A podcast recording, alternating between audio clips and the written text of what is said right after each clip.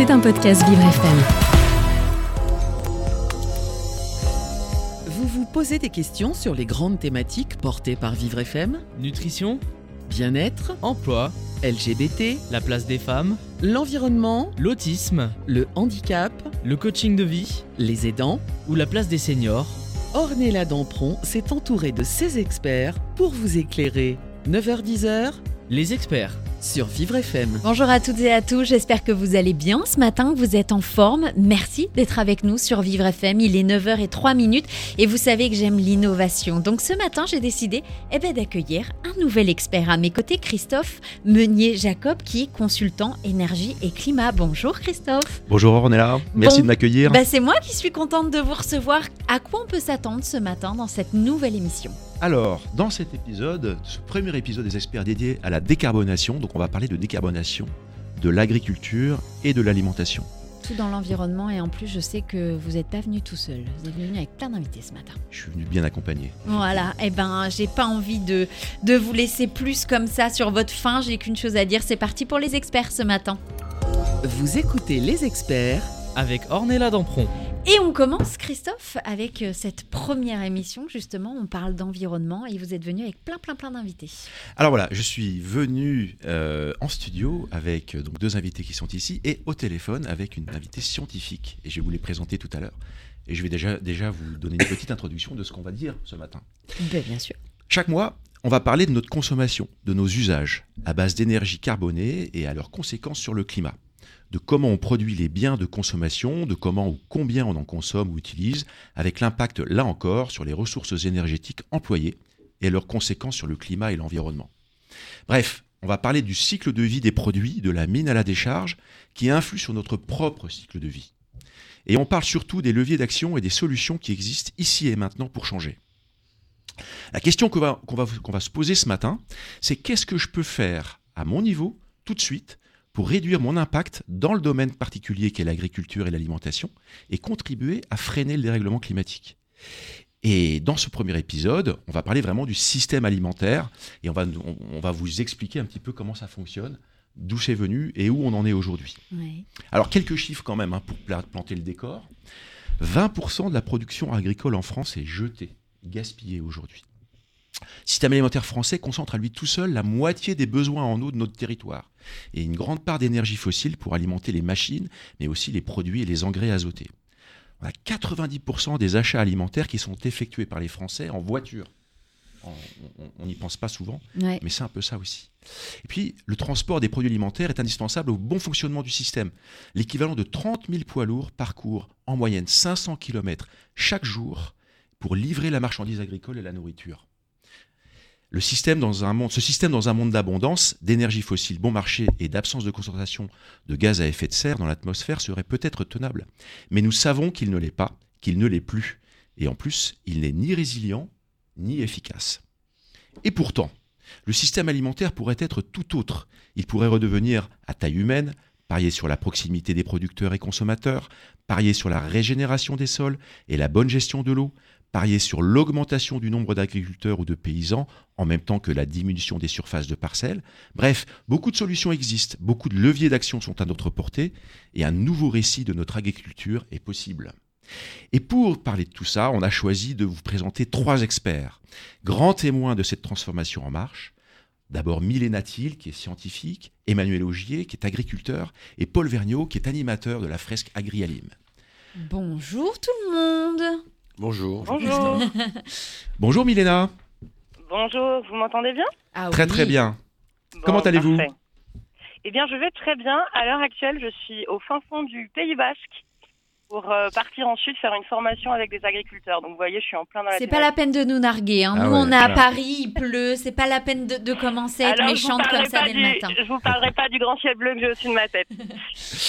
Alors Milena, vous êtes ingénieure en sciences de l'environnement, sciences du sol et agronomie, cofondatrice de Nouaison, vous en parlerez peut-être un petit peu, qui est un collectif d'accompagnement de la transition. Et vous m'avez dit surtout, il faut le dire, future paysanne. C'est important, je crois. Oui, tout à fait. Ben, effectivement, euh, donc j'ai fait beaucoup d'accompagnement donc de la transition vers l'agroécologie, hein, qui est un sujet que je pense qu'on va, on va aborder un peu aujourd'hui, qui fait partie des solutions que vous avez mentionnées. Et à force de faire du conseil, ben, je me suis dit, c'est bien beau de dire aux autres quoi faire, mais il va falloir que je le fasse moi-même. Donc effectivement, on a monté avec euh, bah, des amis un, donc un collectif d'accompagnement de la transition.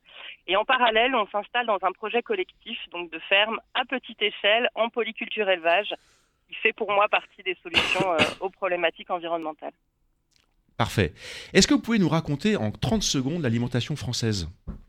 Eh ben, je vais essayer de faire vite parce que c'est un vaste sujet. Hein. Effectivement, vous avez commencé à le mentionner tout à l'heure, mais il faut savoir que l'alimentation française, son impact sur l'environnement, c'est à peu près 278 euh, millions de tonnes équivalent CO2. Bon, là, on se rend pas bien compte de ce que c'est, mais pour vous dire, par exemple, le chauffage, euh, lui, c'est que 69 millions de tonnes. Donc en fait, notre alimentation, à travers bah, effectivement principalement la production, mais aussi le transport ou la gestion des déchets, a un impact majoritaire euh, sur l'environnement euh, et sur les gaz à effet de serre. Moi, je vais plus vous parler d'agriculture parce que c'est plus mon sujet. Mais c'est quoi euh, exactement l'agriculture en fait? Aujourd'hui, aujourd'hui, c'est quoi l'agriculture? Et ben voilà, aujourd'hui, c'est quoi l'agriculture? Aujourd'hui, l'agriculture, effectivement, c'est des moyens de production qui sont à la fois francophones, mais aussi mondialisés. Il hein. faut bien voir notre impact. Ce qu'on mange aujourd'hui, ça a un impact, par exemple, sur la déforestation au Brésil ça, parfois, on a tendance à le, à le. À l'oublier. Exactement. Et en parallèle de ça, notre agriculture, faut voir qu'elle vient aussi, euh, bah voilà, de, ces 50 dernières années, de choix politiques qui ont été faits. Et c'est aujourd'hui ce dont il faut se rendre compte. Euh, bah on a par exemple euh, l'utilisation d'engrais chimiques qui va avoir un impact, la consommation de viande, vous en avez parlé, la consommation d'eau. Et aujourd'hui, tous ces impacts, eh bien, c'est sur le climat, sur la biodiversité, sur notre ressource en eau et aussi sur le bien-être de nos paysans, qu'il ne faut pas oublier. D'accord, c'est ce que c'est ce qu'on appelle un peu la révolution verte hein, qui s'est passée après la Seconde Guerre mondiale, c'est ça? Oui, tout à fait. C'est la révolution verte qui a été poussée et il faut savoir que du coup, eh ben, elle se base sur plusieurs piliers. Donc l'utilisation de nouvelles variétés de plantes qui étaient plus productives mais moins euh, spécialisées en fonction des territoires. L'utilisation d'engrais chimiques et de pesticides, il euh, faut savoir que bah, effectivement, ça peut avoir un intérêt pour produire plus, mais ça a aussi un impact sur l'environnement, sur l'eau et sur la biodiversité. Aujourd'hui, on parle beaucoup d'eau, qui est quand même un sujet épineux et surtout d'irrigation. Voilà, donc l'irrigation, ça peut avoir un intérêt, mais il faut savoir à quoi sont destinées les cultures qu'on va irriguer. On parle là beaucoup de maïs, qui est destiné à l'alimentation du bétail en France. Et donc, effectivement, il faut se poser la question de comment mieux utiliser la ressource et de façon surtout plus équitable. Et après, on a la question, évidemment, bah, vous en avez parlé, euh, du transport, mais en agriculture, c'est plutôt l'utilisation des tracteurs. Donc, le, voilà, comment est-ce qu'aujourd'hui on peut réduire tous ces impacts à travers nos choix de production? Et je voudrais aussi dire que ce sont des choix de production politiques et qui font voir comment aujourd'hui on peut mieux accompagner les agriculteurs justement dans cette transition de système à travers bah, nos, choix de consommation et nos choix politiques. Alors, est-ce que vous avez justement quelques pistes, Milena, sur ces pistes, euh, sur ces réductions de gaz à effet de serre, réduction de, de l'impact CO2 de l'agriculture aujourd'hui? Est-ce qu'il y a des, est-ce que vous pouvez oui, nous dresser bien sûr, un bah c'est ça, c'est ça, c'est ça. Je voudrais pas dresser un portrait trop noir dès le matin, mais en fait, il y a plein de solutions. Et aujourd'hui, les solutions, euh, on les a. Donc la question évidemment de la consommation pour le consommateur, peut-être consommer moins de viande et mieux. En fait, un élevage intensif euh, de bétail va produire jusqu'à quatre fois plus euh, d'émissions de, d'équivalent CO2 que par exemple un, une vache qui va qui va pâturer. Donc aujourd'hui, effectivement, la question c'est est-ce qu'on doit produire autant ou est-ce qu'on peut mieux produire? Donc ça, je pense que c'est déjà une solution. Et donc avec la consommation et, avec euh, réduire sa consommation de viande également la, privilégier les aliments locaux et de saison. Par exemple, euh, manger une tomate en hiver, il faut savoir que c'est une tomate qui va pousser dans une serre. Cette serre va être chauffée, donc d'un point de vue environnemental, c'est aberrant. Et d'un point de vue gustatif, j'ai pas à vous convaincre euh, hmm. de la différence. On a testé, ouais. ouais, voilà, c'est ça, exactement. Et il euh, faut savoir qu'il y a aussi des solutions que les agriculteurs peuvent mettre en place. Par exemple, il faut savoir que le sol, c'est le premier stock de carbone terrestre dans le monde. Donc en fait, les sols sont capables de, capter grâce aux plantes, hein, clairement c'est les plantes qui vont, grâce à la photosynthèse, qui vont capter le CO2 présent dans l'atmosphère et le stocker sous forme de carbone stable dans les sols. Donc en fait, il y a une, initiative très intéressante de chercheurs qui s'appelle 4 pour 1000, qui dit que si on, augmentait de 4 pour 1000, donc de 0,4% les taux de matière organique dans les sols, on serait capable de compenser les émissions euh, humaines euh, de gaz à effet de serre. Ça, c'est quelque chose qui est une information que j'avais pas effectivement. Vous, vous dites que la, captation des sols est plus importante que la captation des forêts, par exemple? Exactement, parce qu'en fait, les sols agricoles, ils sont partout. Les forêts, en, les forêts en termes de capacité sont supérieures, mais en fait, les sols agricoles, ils sont littéralement partout. Et donc, en fait, maintenant, il faut pouvoir accompagner les agriculteurs dans le changement de pratique, par exemple en arrêtant, en diminuant le labour, qui lui va avoir tendance à déstocker le carbone des sols, en mettant des couverts végétaux entre deux cultures. Donc, des couverts végétaux, ça va être des, des plantes qu'on va semer, qu'on va laisser sur place et qui vont vraiment agir comme pompe à carbone. Par exemple, il faut savoir qu'un couvert végétal, ça peut stocker entre 0,5 et 1 tonne de carbone par hectare et par an. Donc quand on voit nos sols agricoles, en fait, c'est une des solutions pour lutter contre le changement climatique. Milena, c'est passionnant. On, on passerait encore euh, des heures avec vous. Malheureusement, le compteur tourne, mais on reviendra tout à l'heure. Euh, J'ai une dernière petite question pour vous. Euh, les, consommateurs dans tout ça, est-ce qu'ils ont un rôle à jouer? Bien sûr, ils ont un rôle à jouer dans leur choix alimentaire. Si demain on préfère aller voir le paysan local dont on sait comment il travaille et, euh, qu'on souhaite valoriser ce type d'agriculture, bah, nos choix de consommation sont des choix politiques. Et par contre, un des points qui est très important pour moi, c'est aujourd'hui ne montrons du doigt ni le consommateur euh, ni l'agriculteur, mais il faut encore une fois prendre le choix de l'alimentation comme un choix politique et peut-être que c'est aussi par nos actions de vote qu'on peut avoir un impact euh, sur, euh, sur notre carbone et notre assiette. Et on continue en tout cas euh, d'en parler ce matin avec vous, Christophe. Vous êtes notre consultant énergie et climat et on continue de parler de tout ça parce que c'est passionnant. On revient dans quelques instants, bien évidemment, sur Vivre FM, la radio de toutes les différences.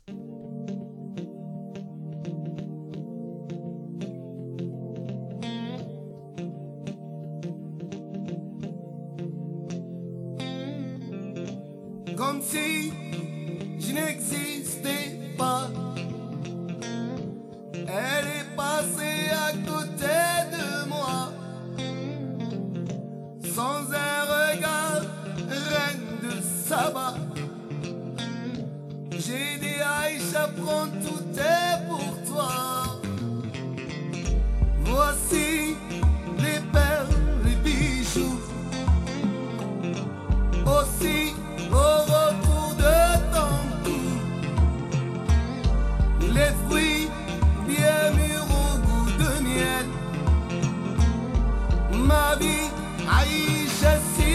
si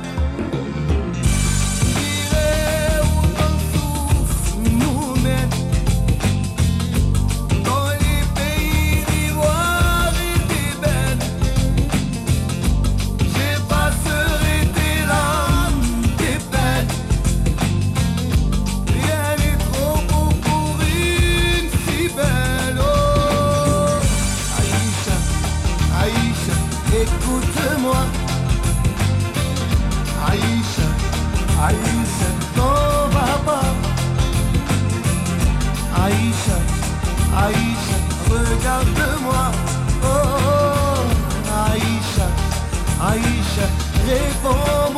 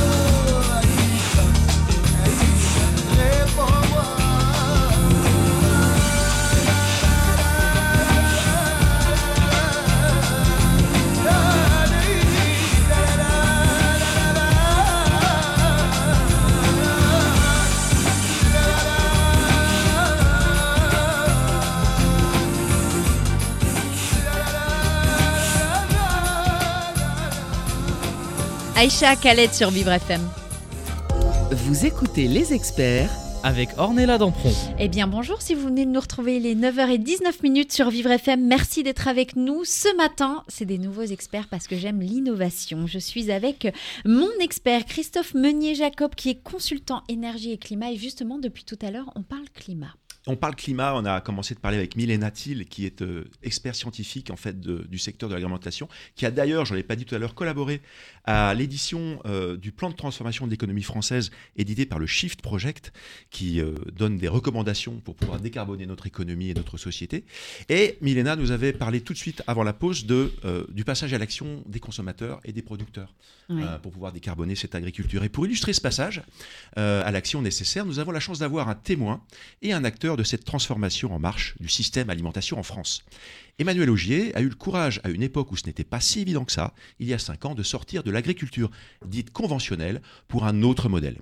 Aujourd'hui, il est fier, et ça se voit, d'avoir réinventé son rapport à son métier, et il entraîne autour de lui et avec lui, dans la ferme familiale jurassienne, toute une équipe de passionnés autour d'un projet non pas pour produire plus, mais pour produire mieux. Bonjour Emmanuel Augier. Ouais, bonjour. Bonjour. Alors, est-ce que vous pouvez nous donner quelques informations sur votre parcours professionnel? Euh, en fait, donc je suis, du Sérail, c'est-à-dire que je suis fils d'agriculteur. Euh, c'est mon grand-père qui a, démarré euh, l'exploitation agricole il y a bientôt 100 ans. Et donc j'ai fait des études agricoles, des études d'ingénieur à, à Angers, dans l'ouest de la France. Et puis, à la suite de ces études, je suis rentré sur l'exploitation familiale et j'ai appris le métier pendant 5 ans et j'ai tracé ma route. Et c'est-à-dire, vous pouvez nous la présenter un petit peu, votre exploitation? Oui, c'est c'est une exploitation, euh, je dirais, euh, standard aujourd'hui, en polyculture élevage, c'est-à-dire qu'on on a à la fois des la production de céréales, mais aussi de la production animale, euh, avec un élevage de, de races charolaises et aubrac. Ça- Donc c'est c'est des vaches? C'est des vaches. Ah oui, voilà. non, parce que Donc, tout le monde euh, ne sait pas. Voilà, c'est pour, euh, c'est des races qui sont dédiées à la viande. Donc on est producteur de viande, mais euh, de manière traditionnelle, c'est-à-dire qu'on travaille avec des pâturages. Nos animaux, euh, on les a lâchés la semaine dernière là, de, de l'étable. Elles sont aujourd'hui en pré. Et je crois que on- et Milena l'avait évoqué, c'est quelque chose d'important euh, dans le l'élevage euh, qui est aujourd'hui euh, le plus adapté à ce qu'on est en train de vivre et puis à ce qu'on est en train de, changer. Et, sinon, donc, euh, c'est une ferme qui. euh, Je travaille en équipe avec euh, trois autres personnes. Et on a 20 ans, il y a 20 ans de ça, on a passé un, cap important. C'est-à-dire que c'est la pierre que j'y ai apportée. C'est-à-dire qu'on a développé des ateliers de transformation à la ferme, on- donc en circuit court. On a commencé par euh, créer un labo de découpe et vendre euh, donc, euh, la viande de, nos animaux aux clients à 20 km autour de chez nous. Ça, ça a été une première expérience. Ça nous a appris les normes sanitaires, mais aussi le commercial, comment vendre. Et ça nous a préparé une étape encore plus importante. Cinq ans après, en 2005-2006, on a créé une huilerie sur la ferme. Et- Alors, la fameuse huilerie de la ferme. Donc, est-ce que vous pouvez Ouais. nous en parler un petit peu de cette huilerie?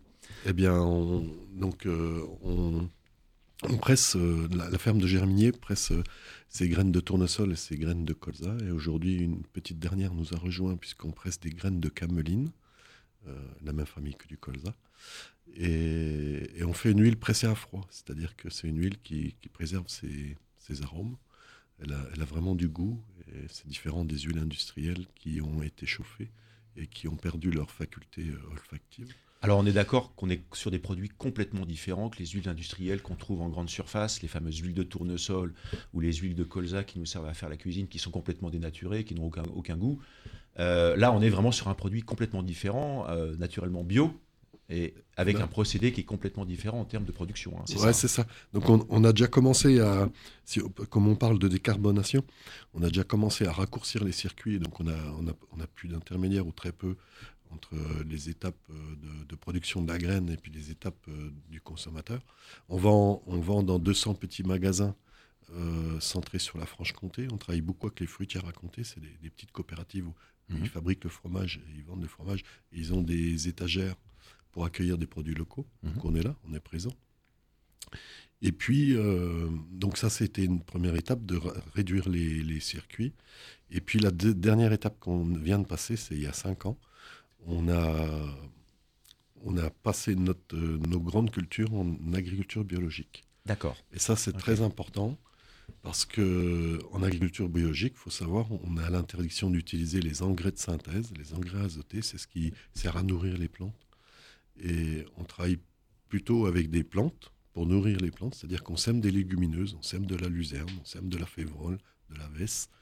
Et ça, c'est des plantes qui sont capables naturellement de capter l'azote qu'il y a dans l'air, donc les engrais euh, un peu naturels quelque part.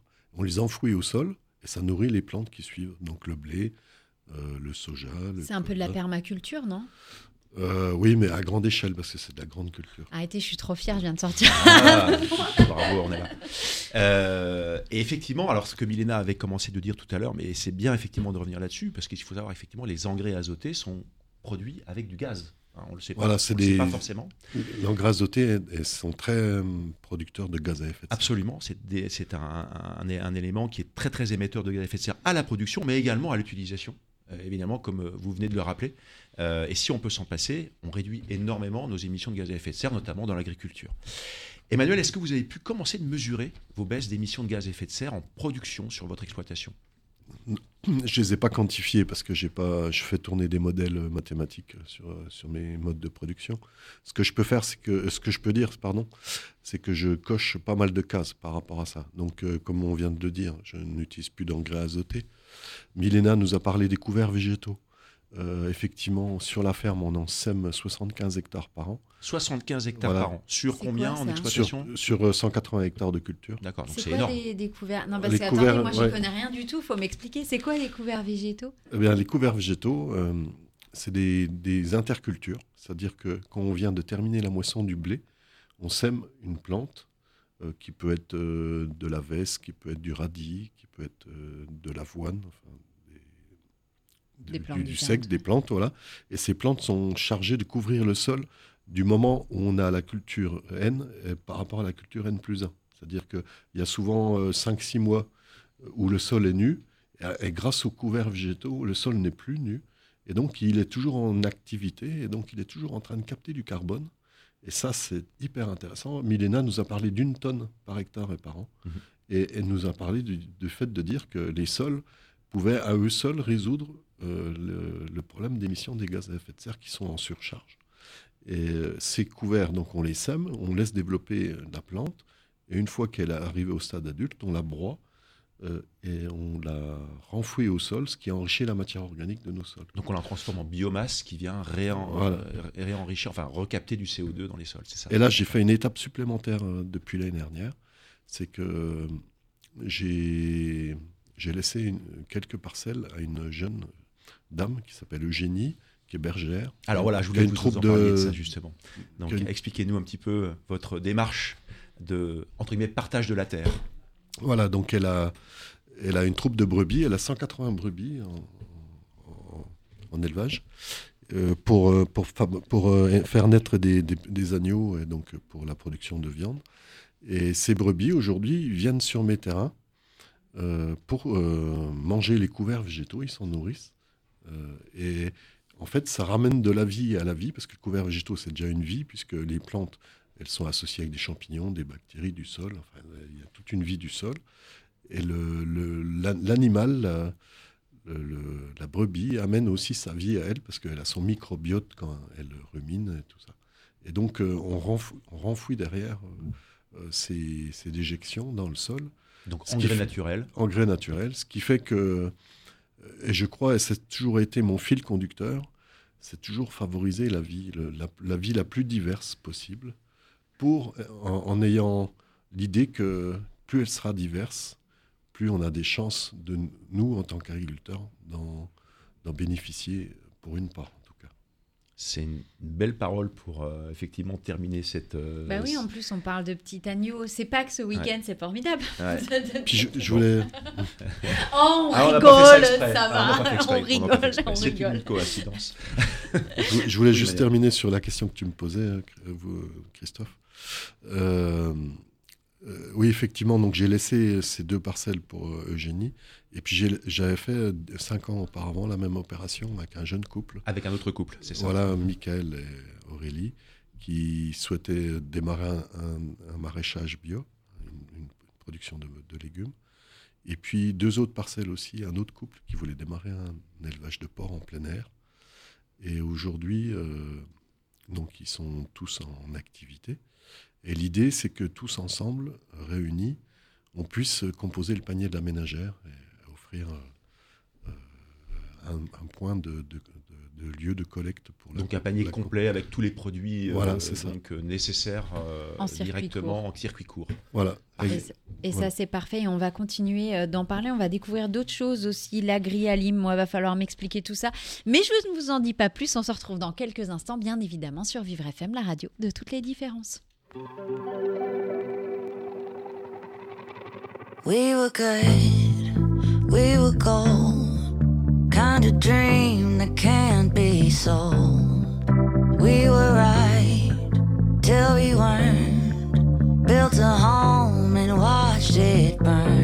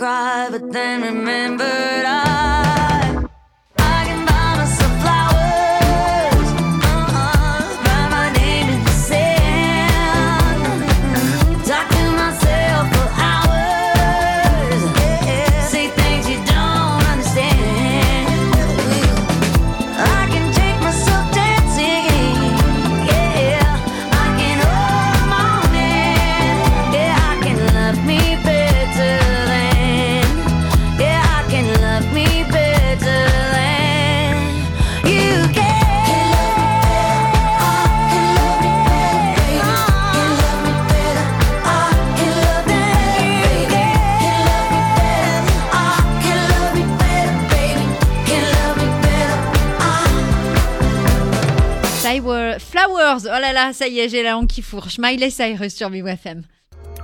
Vous écoutez les experts Avec Ornella Dampron. Et on continue ce matin, c'est la troisième partie des experts. Merci d'être avec nous sur Vivre FM, il est 9h33 et on continue avec mon nouvel expert parce que ce matin c'est l'énergie et le climat qui priment avec Christophe Meunier-Jacob. Euh, plein de choses, no- notamment un truc, va falloir m'expliquer plus tard, la grille à Lim, j'ai rien compris du tout. Ah bah, on, va, on va vous expliquer ça tout de suite. voilà. Alors, on a vu effectivement une première partie avec Milena Thiel, qui est donc la scientifique euh, qui a contribué à l'élaboration du plan de transformation écologique française. Quels étaient euh, l'état des lieux pardon, de l'alimentation et de l'agriculture en France? On a vu avec Emmanuel Augier tout à l'heure comment un producteur passait à l'action et commençait à réduire les émissions de gaz à effet de serre de son exploitation. Et on va voir maintenant comment euh, chaque individu peut faire pour le faire aussi. Et savez-vous que chaque individu, justement, peut concrètement accompagner tous ces mouvements et ces initiatives des professionnels du secteur par d'abord un apprentissage pour retenir des ordres de grandeur, mais aussi des clés et des leviers d'action pour pouvoir immédiatement se mettre en mouvement. Et pour vous parler de tout ça, nous avons avec nous Paul Vergniaud. Bonjour Paul. Bonjour Christophe. Qui est animateur de la fresque Agri Alim. Alors vous allez nous expliquer ce que c'est que la fresque Agri Alim, mais avant j'ai une petite question à, à- à vous poser. Comment on fait pour passer de, des switches et des routeurs à l'agriculture? Ah, très bonne question, merci pour l'invitation Christophe. Effectivement, Switch et routeur, euh, tout ça en lien avec euh, mon ancienne euh, profession dans le numérique, dans l'IT. Et de l'autre côté de la planète en plus. Et en plus de l'autre côté de la planète. Alors, je vous raconte pas mon bilan, mon bilan carbone à l'époque. Je m'en vante un peu moins maintenant. Mais effectivement, j'étais dans, dans l'informatique et dans les télécoms pendant près de 10 ans. Et j'étais formé là-dessus. Et puis, euh, euh, depuis 2-3 ans, et d'ailleurs, j'ai fait les 7 dernières années en fait en Australie. Depuis 2-3 ans, j'ai complètement, euh, complètement viré et, changé, de, changé de sujet. Euh, je me suis, euh, notamment pendant le Covid, formé à, ces sujets du dérèglement climatique, parce que je savais qu'au au fond, de, au fond de ma tête se trottait euh, l'idée que j'étais euh, bah, j'étais pas assez formé sur cette chose-là. Ça me gênait vraiment. Donc, je me suis formé sur le climat. C'est quoi le problème derrière tout ça? Je me suis formé également sur l'économie circulaire, tout ça, en, tout ça en ligne. Et puis, très vite, je suis arrivé sur euh, les sujets d'agriculture, euh, notamment d'agroécologie. Euh, et ça m'a absolument passionné. J'ai- enchaîné sur un an de terrain en Australie, donc dans des fermes voilà, agroécologiques, dans des fermes absolument passionnantes qui, euh, en fait, euh, utilisent des techniques notamment de régénération euh, des terres, régénération des sols, euh, voilà, avec, avec des élevages notamment, et puis aussi avec des, des cultures plus dans, dans, dans, dans- le cas du, du, du végétal, aussi dans, Mhm. dans, dans des vignobles, où j'ai pu aller rendre, rendre visite à- pendant trois mois euh, chez des gens dans le, dans le sud-ouest de l'Australie, vers, vers Albany, euh, vers Perth, au sud, sud-ouest de Perth, euh, qui, on en parlait avant, utilisent des couverts, par exemple, entre les vignes, entre les rangs des vignes, bah, pour en fait amender les terres, fertiliser les sols, et puis et n'utiliser évidemment aucun, aucun produit phytosanitaire avec des vignobles bleus. Et puis ensuite, une expérience aussi pendant trois ou quatre mois absolument passionnante dans une vallée, toujours dans le sud-ouest de l'Australie, euh, euh, chez un, agriculteur qui avait perdu ses terres suite à, à des incendies. hein. Vous savez, en Australie, euh, Ouais. les terres sont très prônes, à- Mm. évidemment, au, au feu de forêt. Et, euh, et donc, il a perdu ses terres, euh, ses terres complètement, complètement toutes cramées. Et il utilisait du coup l'élevage euh, de façon très mesurée et, et très calculée.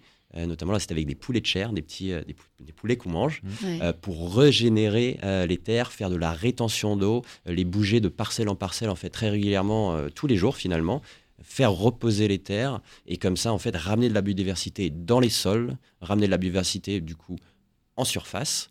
Euh, faire de la rétention d'eau euh, et, euh, et voilà et comment dire faire prospérer faire prospérer aussi la diversité voilà d'insectes de végétaux des choses comme ça. Alors, moi, je ne connais pas du tout fresque agri alim. Qu'est-ce que c'est exactement? Vous pouvez m'expliquer? Alors cette fameuse, novice, cette hein. fameuse euh, fresque, euh, effectivement agri-alim, donc euh, agriculture, agricole et, et- et alimentaire. Effectivement, depuis que je suis rentré d'Australie, depuis un an et demi, je me suis focalisé sur, sur ces sujets de sensibilisation pour le grand public, mais également sur, pour, les, pour les collectivités, pour les entreprises, sur ces sujets d'alimentation durable, de pratiques agricoles durables et également euh, sur la décarbonation avec notamment des outils euh, fresques du climat. Donc cet atelier Agri-Alim, euh, finalement, euh, est un atelier euh, scientifique, euh, collaboratif euh, et ludique qui permet en fait en trois heures de temps de faire asseoir euh, de 8 à 15 personnes en fait autour d'une table et, de les faire bosser sur euh, bah, finalement l'histoire de l'agriculture, comment on en est arrivé là,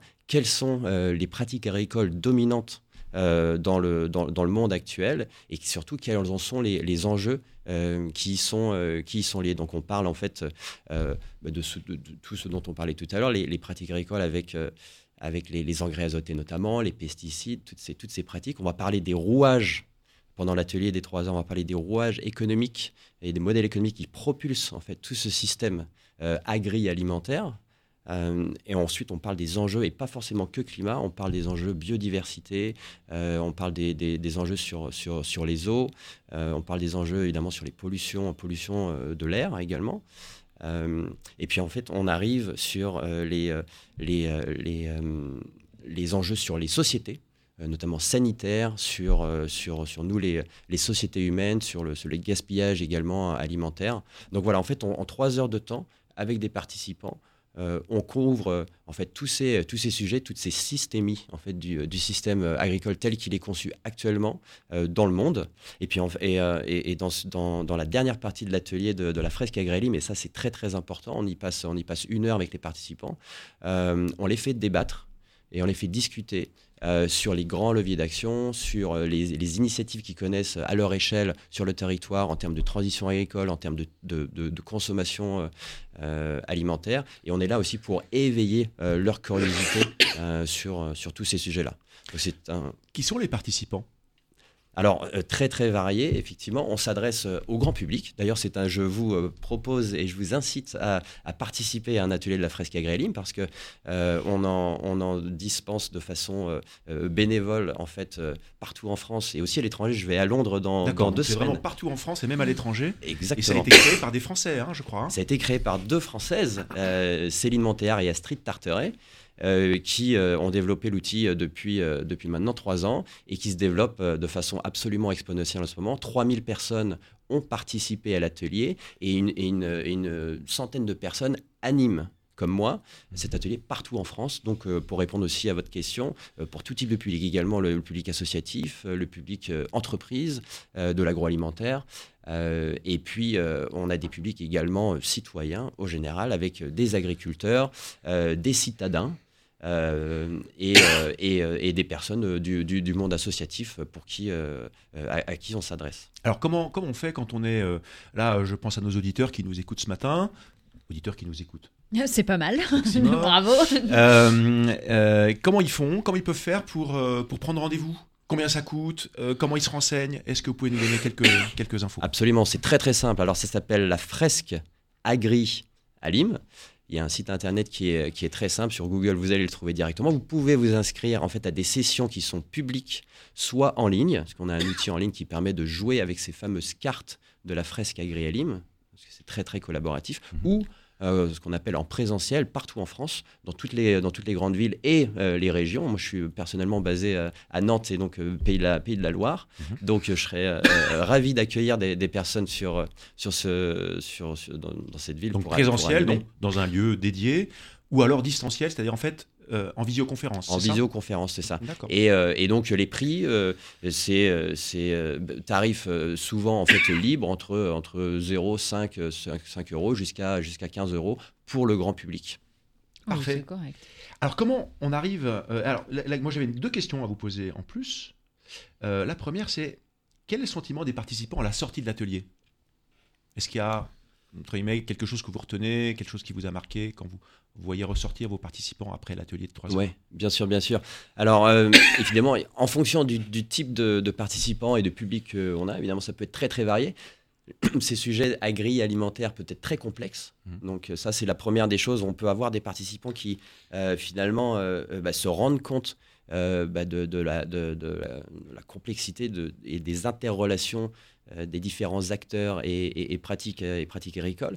Mais surtout, en fait, on a, des, on a des participants qui se sentent, et c'est notre objectif vraiment à la fin de ces ateliers, inspirés par la multitude d'actions et, de leviers et d'initiatives, euh, exemples qu'on a en fait en, France et, à l'étranger sur tous ces, sur tous ces sujets de, transition, transition alimentaire et agricole. Donc, euh, on a des personnes euh, ben, enjouées, enthousiastes, qui euh, ben, finalement ont appris énormément de choses parce que, comme je disais au début, la fresque Agréalim est un, atelier collaboratif avec des cartes très pédagogiques qui permet en fait d'avoir une, une dizaine de personnes autour de la table qui en fait s'auto-alimentent en termes de- en termes d'idées, en termes de, en termes, en termes d'exemples, en termes de consommation encore une fois euh, alimentaire, de régime. euh, et, Donc il euh, passe à l'action tout de suite. quoi. Exactement. Et on va continuer justement euh, d'en parler, n'est-ce pas Christophe? Mais oui, on est là. Bah oui, on n'a pas fini. Non, il reste encore une partie. On revient dans quelques instants, bien évidemment, sur Vivre FM, la radio de toutes les différences.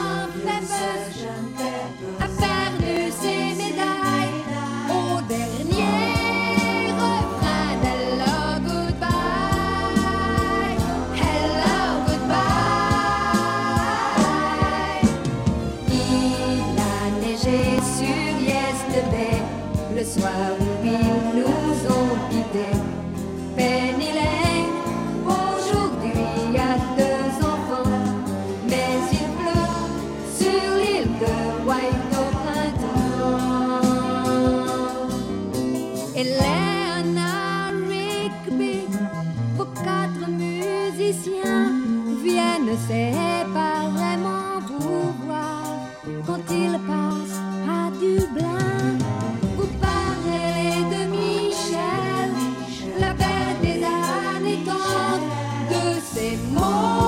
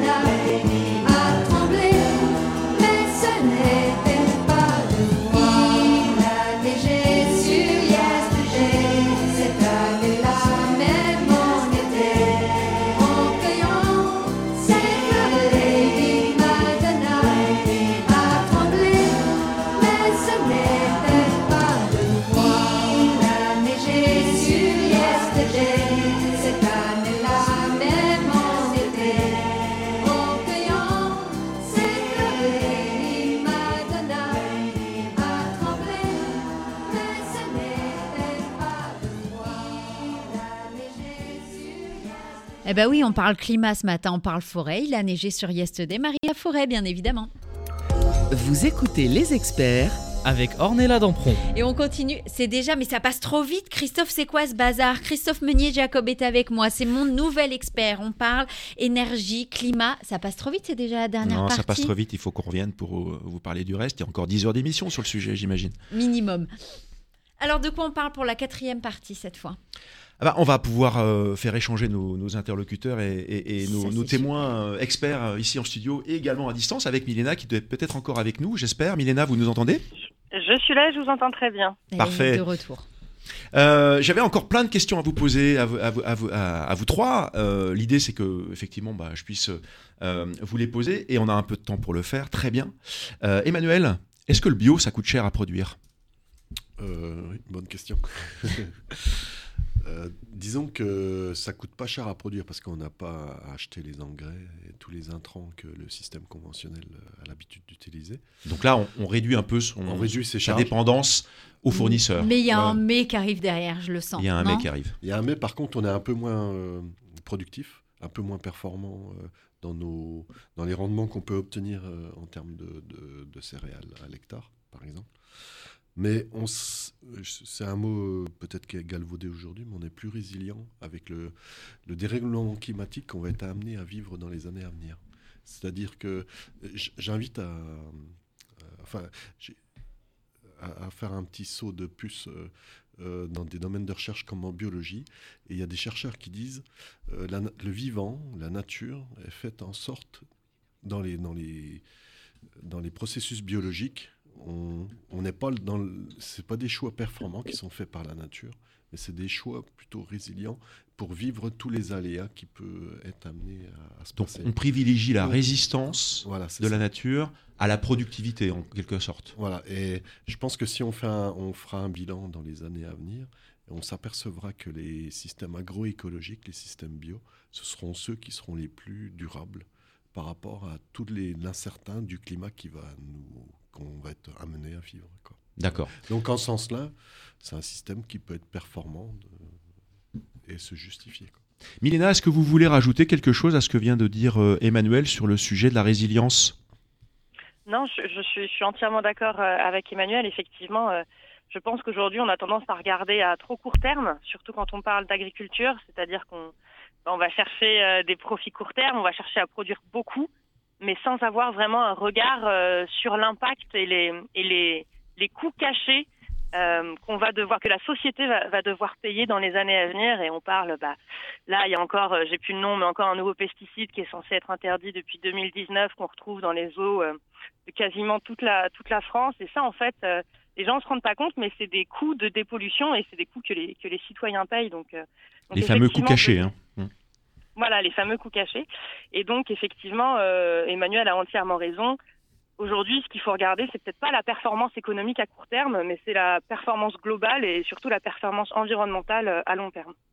Alors il y a tout un mouvement en ce moment en fait qu'on appelle les néo-ruraux et les personnes qui viennent euh, plutôt urbains, qui viennent de la ville, qui viennent s'installer ou qui veulent s'installer pour euh, reprendre des exploitations. Euh, Emmanuel nous en a un tout petit peu parlé tout à l'heure parce que c'est ce qu'il est en train de faire avec euh, des couples de- d'agriculteurs qu'il a accueillis sur son, sur son territoire, sur sa ferme. Milena, c'est ce que je crois vous êtes en train de Ah, faire. eh ben, je suis une pure euh, néo, néo-rurale. hein, Voilà. fait, oui. Et, je crois que Paul a quelques conseils à donner justement aux personnes qui nous écoutent, qui aimeraient euh, peut-être changer de carrière, euh, aller recultiver la terre en bio naturellement, pour pouvoir justement accompagner cette nouvelle résilience. Parfait, merci Christophe. Effectivement, alors euh, déjà pour les personnes qui souhaitent s'intéresser à, l'agriculture et peut-être devenir néo-rural, et ben un des, conseils humbles que je pourrais donner, c'est déjà d'aller sur le terrain, euh, de faire des expériences euh, euh, de, de- de- de deux semaines, trois semaines, voire voire deux mois chez des C'est agriculteurs. ça le woofing? Vous pouvez nous parler du woofing ou Et- pas? Exactement. Et ben effectivement, en plus c'est exactement ce que j'ai fait pendant pendant un an euh, à la fin de mon séjour en Australie, où j'ai fait trois fermes en woofing, où en fait vous apportez euh, vous apportez votre aide euh, dans des fermes inspirantes, agroécologiques, euh, et en échange vous avez euh, vous êtes logé, euh, nourri, euh, blanchi, euh, et vraiment l'intérêt de ce genre de- d'expérience, euh, bah, c'est de, de vivre et de vivre avec ces, ces agriculteurs agricultrices, comprendre leur cheminement, parce que souvent en fait c'est des personnes qui sont des agriculteurs qui ont fait une transition comme Emmanuel parlait, hein, peut-être de, de fa- de façon ou de situation conventionnelle vers, vers, des, vers des, des pratiques plus agroécologiques. Donc comment ils y sont arrivés, comment ils le vivent au jour le jour, quels sont les comment co- qu'est-ce qui marche, qu'est-ce qui marche moins bien. Et donc c'est des, des expériences comme ça euh, euh, immersives qui, euh, à mon avis, peuvent être bah, source d'inspiration pour les personnes aspirantes à, devenir agriculteurs et agricultrices. Donc ça, c'est une super piste. Et puis après, pour les néo-ruraux ou ceux qui, voilà, qui ont fait déjà le pas et qui se lancent, il existe un paquet de super initiatives en France qui accompagnent les agriculteurs et agricultrices à se lancer. Je, je pense à notamment Ferme en Vie, FEV, qui est d'ailleurs euh, Ferme en euh, vie. ouais, ferme, ferme en vie, euh, qui euh, accompagne financièrement euh, et puis opérationnellement bah, les nouveaux euh, agriculteurs et agricultrices à, à se lancer, évidemment avec des pratiques, euh, des pratiques vertueuses. Il y a d'autres sujets euh, et d'autres euh, d'autres initiatives comme, euh, comme Eloi et comme Terre, euh, comme Terre de Liens exact, euh, également en France. Qui... Et donc qui répondent à une problématique euh, dont j'ai entendu parler pour ma part, je ne sais pas si c'est vérifié un peu partout, c'est que les, les surfaces sont tellement grandes aujourd'hui pour des agriculteurs qui partent en retraite, ils ne peuvent pas vendre tellement c'est cher, tellement c'est vaste, et les néo-agriculteurs ne peuvent pas acheter effectivement ces, ces- ces- ces surfaces-là. Exactement, Euh, l'accès, c'est ça, hein. c'est Ouais. ça, la- la- l'accès aux terres euh, est, est- est de, plus en plus dur hein, pour des raisons, euh, pour des raisons financières euh, principalement. Et ces initiatives, ces associations, ces entreprises Mm. sont là notamment euh, pour en fait faire du foncier et, euh, et- et acheter finalement ces terres. Euh, pour ensuite les proposer de façon intelligente à euh, bah, des collectifs euh, d'agriculteurs agricultrices, comme, comme citait exactement Emmanuel, pour pouvoir se lancer sur, les, sur les premières années notamment, où les investissements sont parfois un peu lourds sur les infrastructures sur, et sur certaines pratiques agricoles. Alors le thème de ce matin, c'est agri-alim, agriculture pour l'alimentation. Mais il y a un thème que j'aimerais bien aborder rapidement avec Milena, si vous, si vous le voulez bien, c'est le agri-énergie. Euh, le fait de produire euh, des végétaux pour générer de l'énergie qu'on appelle aujourd'hui de l'énergie verte, entre gros guillemets, ou les agrocarburants ou les biocarburants. Milena, vous pouvez nous parler un petit peu des agrocarburants aujourd'hui? Eh ben oui, effectivement, je pense que quand on quand on est dans une situation effectivement de, de crise environnementale, on a tendance à aller un peu chercher partout, soi-disant, les solutions technologiques ou, ou les solutions magiques. En fait, euh, c'est pas moi qui le dis, hein, mais la meilleure énergie, euh, c'est celle qu'on consomme pas. Donc, euh, en fait, avant d'aller euh, utiliser des ressources qui pourraient être des ressources alimentaires ou des terres cultivées qui pourraient servir à produire de l'alimentation pour le pour pour bah, les agrocarburants, ma question c'est avant tout est-ce qu'on en a besoin d'autant? Est-ce que le soi-disant avion vert euh, avec plein de guillemets comme comme vous dites va voir le jour? Euh, Voilà, moi je pense qu'effectivement les agrocarburants sur le principe, je suis pas contre, mais par contre il faut en amont avoir une énorme réflexion sur nos modes de transport, sur nos modes de circulation et sur la réduction vraiment de nos, de nos besoins. Donc euh, à terme, je trouve que c'est pas une mauvaise idée, mais avant, il faut qu'on ait une sérieuse prise de, de recul sur nos, nos besoins en termes de transport. On aura l'occasion d'en reparler dans une prochaine émission de ce sujet-là. Effectivement, ça pourrait faire l'objet d'une émission entière. Merci Milena. Avec plaisir. Euh, il nous reste quelques minutes. Euh, Qu'est-ce que. Alors, je vous, donne, je vous donne la parole à la rigueur. Est-ce que vous voulez rajouter quelque chose à Un tout ce qu'on a vu ce matin? Le mot de la fin pour euh, Emmanuel, pour Paul? Juste te dire que, que tous les changements que j'ai pu effectuer sur la ferme euh, ces dernières années, euh, j'ai jamais pris autant de risques financiers, de risques techniques. Et pour autant, j'ai jamais été aussi serein dans, dans mon approche des choses. Et puis, euh, Le sentiment de maîtriser, le sentiment d'avoir une vision pour l'avenir, j'imagine le sentiment aussi de faire du bien aux consommateurs, c'est ça? Ouais, c'est un peu tout ça. Puis le fait d'être accordé, quoi. Accordé avec. euh, c'est comme si une cicatrice euh, s'est refermée, s'était refermée. quoi. Merci beaucoup Emmanuel. Paul, quelques mots, juste, on a 30 secondes. Bien sûr, bah, pour, conclure, euh, pour conclure, merci beaucoup. Moi, je, je rajouterais que, euh, effectivement, agir sur ces sujets d'alimentation et, et- et d'agriculture et de transition, la première étape, c'est de comprendre. Et donc, ce qu'on utilise ben, et ce qu'on propose au grand public, aux entreprises, aux collectivités, comme j'en parlais, ce sont ces ateliers de sensibilisation, notamment la fresque agrélie, mais d'autres, hein, la fresque du climat biodiversité. Et c'est ce qui permet de mettre les gens en action. Et c'est ce qu'on veut pour la transition. Merci. Et ce qu'on dit d'habitude, c'est comprendre le problème, c'est déjà commencer à trouver la solution. Eh ben voilà, ça c'est- ça, c'est un beau mot de la fin. Merci en tout cas euh, à vous trois d'avoir été là et puis merci beaucoup Christophe et on se retrouve très très vite bien évidemment pour des nouveaux experts. C'était un podcast Vivre FM. Si vous avez apprécié ce programme, n'hésitez pas à vous abonner.